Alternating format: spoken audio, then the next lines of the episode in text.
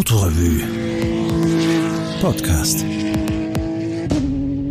Hallo, mein Name ist Martin Strohbeiter. Ich lese diesmal eine Folge aus unserer Serie Leser und ihre Autos.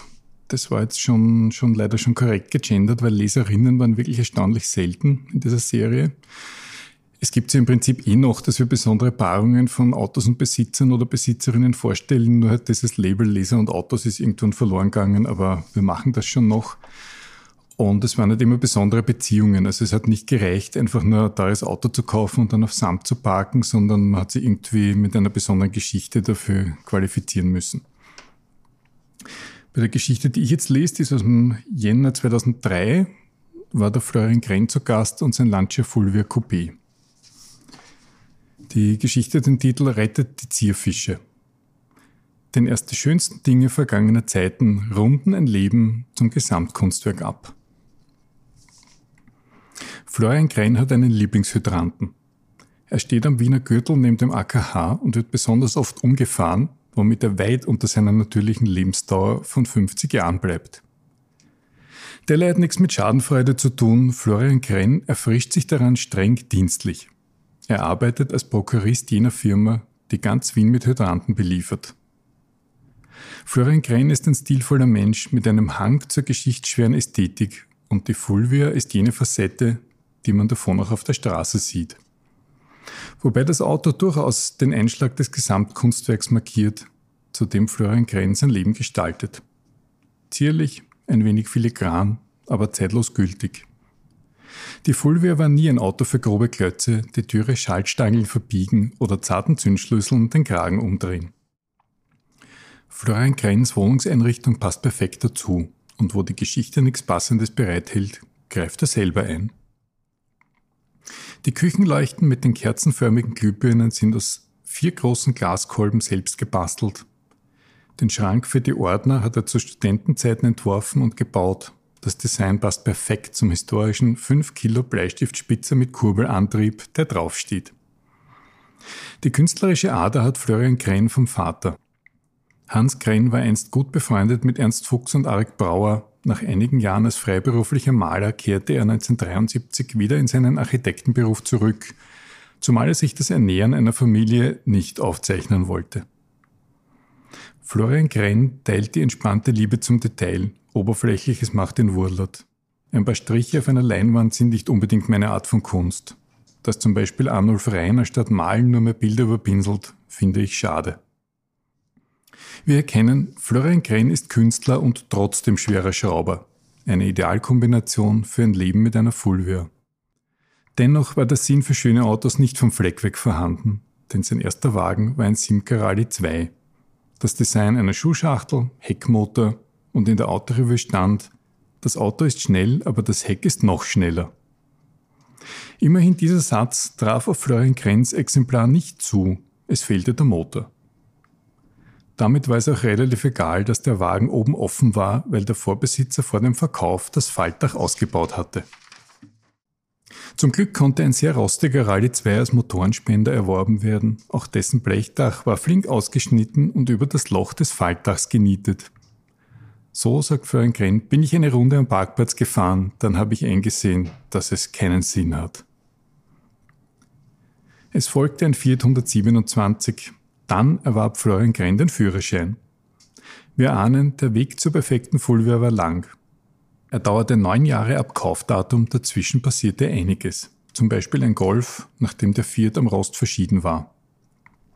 Selbst der Neulack mit dem Farbton des für seine Langlebigkeit geschätzten Massey Ferguson Traktors hatte nichts mehr geholfen. Wir überspringen jetzt den 1er Golf und den erbsengrünen VW Passat aus Pensionistenhand auch über Zuverlässigkeit und Rostresistenz eines Alpha 33 müssen hier nicht viele Worte verloren werden. Kurzfassung. Florian Krenn hatte längst ein Schutzgas-Schweißgerät gekauft, Baujahr 1960, man will ja auch stilvoll werken. Er konnte also sein Lancia Fulvia Wrack aus dem elterlichen Schuppen holen, wo es sieben Jahre gestanden war. Dass man eher die Fulvia sagt, passt gut zum Auto. Filigran und zierlich, den 930 Kilogramm Leergewicht wurden für die Rallye-Version HF nochmals rund 100 Kilo abgeräumt. Damit kam das Fulvia Coupé bei Rallyes auch ohne Trottelkraft auf die Stockelplätze.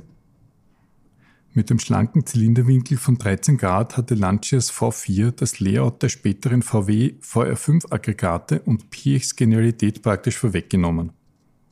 In der ersten Fulvia-Serie quirlte der Motor 80 PS aus 1216 Kubikzentimetern. Noch vor der zweiten Serie mit dem etwas niedrigeren Grill wurde er 1967 auf 1298 Kubikzentimeter und 86 PS aufgestockt. Sogar mit Plastikgrill verkaufte sich das Fulvia Coupé in seinen letzten Produktionsmonaten streckenweise emsiger als der parallel produzierte Nachfolger, das Lancia Beta Coupé. 1976 wurde die Produktion nach rund 160.000 Stück eingestellt. Die Autoindustrie steckte damals in der Stahlkrise, besonders die italienische. So viel zur Frage, warum heute so wenige Fulvia Coupés unterwegs sind. Florian Greng kaufte sein Exemplar 1985, ein ziemlich mutiger Schritt für einen angehenden Studenten, der bislang nur Erfahrung mit 17 Mopeds und einem Simca, sie oben, gesammelt hatte. Denn das Auto teilte das Schicksal aller hergebirnten Fulvias. Zum Glück hielt die rostige Karosserie bis zum elterlichen Wochenendhaus im Waldviertel, denn die Strecke wollte betont unauffällig zurückgelegt werden. Zitat mein Vater hat ein abgerissenes Abschleppseil an sein Auto gebunden und ich bin ohne Kennzeichen hinter ihm nachgefahren. Die Fulvia wurde zerlegt, dann schob Florian Grenn die Karosserie in ein Eck, um sie sieben Jahre nicht mehr anzuschauen. 1993 habe ich sie wieder hervorgeholt. Ich wollte mir das Auto zum 30er schenken. In zwei Jahren sollte also alles fertig sein. Weil die erste Ausfahrt aber zum Gesamtkunstwerk passen sollte, kam als Ziel nur die Mille Miglia in Frage, immerhin drei Monate vor dem 30er. Die Kontakte zu italienischen Schrottplätzen intensivierten sich also, trotzdem war die Suche nach Karosserieteilen hoffnungslos. Nach mäßig ertragreichen Monaten stieß Florian Grenn auf Diego Carrara. Nicht nur, dass der Name klang wie ein Künstlername der Ersatzteilhändlerbranche, das Angebot war von nahezu kitschiger Üppigkeit. Florian Grenn begann, seinen Bausatz zusammenzuschweißen. Und natürlich darfst du am Ende einer Restaurierung keinen Schnitzer mehr machen. Daher strippte er das renovierte Kunstleder noch einmal von den Sitzen, um das Gestühl mit Leder überziehen zu lassen. Nur bei der Wahl der Reifen dürfte er ein bisschen unachtsam gewesen sein. Zitat ich habe mir vom Händler Altreifen verschiedener Breiten aufziehen lassen, um zu sehen, in welcher Dimension ich den neuen bestellen soll. Entschieden habe ich mich für Pirellis, stilecht italienisch, aber wie sie montiert waren, habe ich gelesen, Made in Turkey. Die Reifen durften trotzdem bleiben. Seither fährt Florian Krenn mit der Fulvia im Sommer ins Büro und auf Urlaub, macht 30.000 Kilometer bisher. Sein Fahrstil passt zum Auto, also fröhlich und mit Drehzahl, aber ohne sinnloses Verheizen der tollen Substanz. Im ganz alltäglichen Alltag fährt er einen Mercedes 300e Baujahr 1984 was nicht immer so geplant war. Während der Fulvia-Restaurierung erwarb er einen Alpha 1750 GTV von 1971. Den wollte ich nur reparieren, damit ich ein stilvolles Alltagsauto zur Fulvia habe. Wir ahnen bereits, das Reparieren zerkleinerte mehr als 1000 Arbeitsstunden. Heute steht der Alpha im perfekten Zustand neben dem Lancia mit ein paar kleinen Verbesserungen. Ich wollte ihn als Alltagsauto fahren Daher habe ich eine Zentralverriegelung mit Fernbedienung, elektrische Fensterheber und eine bessere Geräusch- und Vibrationsdämmung eingebaut. Derzeit bastelt Florian Grenn an einem Schrank für die Stereoanlage, was noch ein bisschen dauern wird, zumal er dafür den Rollladen eines alten Sekretärs kürzen muss, Brett für Brett. Nur, dass er demnächst Krixi-Kraxi-Bilder malen will, um das einmal auszuprobieren, muss ihm irgendwie rausgerutscht sein.